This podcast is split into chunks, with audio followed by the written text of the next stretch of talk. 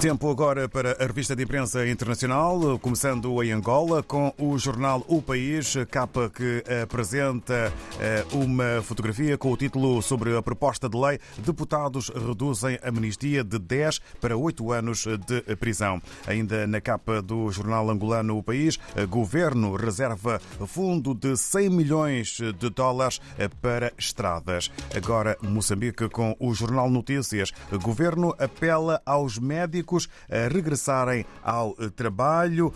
O governo solidariza-se com os técnicos que continuam nas unidades sanitárias a cumprir o seu dever.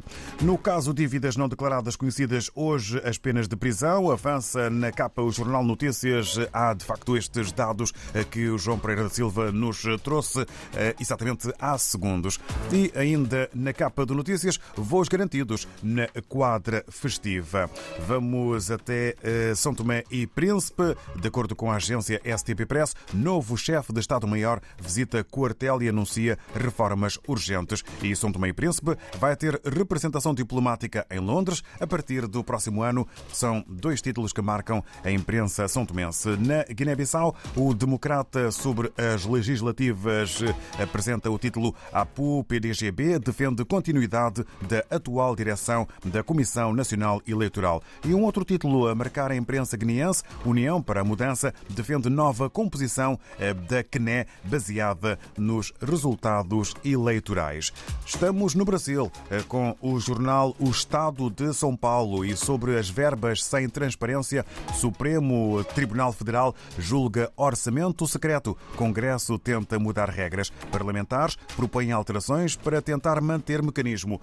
Recordo que estamos a partilhar a capa do jornal brasileiro O Estado de São Paulo, mas a fotografia maior é mesmo portuguesa. Com Cristiano Ronaldo no banco, Portugal massacra a Suíça. É assim que o jornal brasileiro O Estado de São Paulo um, titula um, a fotografia que mostra a festa de Pepe e também de Gonçalo Ramos num dos uh, seis golos uh, que marcaram a goleada de Portugal frente à Suíça.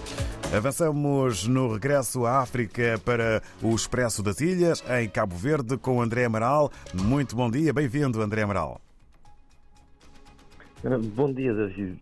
Então, esta semana fazemos a manchete da edição do Expresso das Ilhas com a entrevista a Américo Borges, o diretor-geral da Best Fly Cabo Verde, que diz que há vontade política de dinamizar e melhorar o setor da aviação civil em Cabo Verde.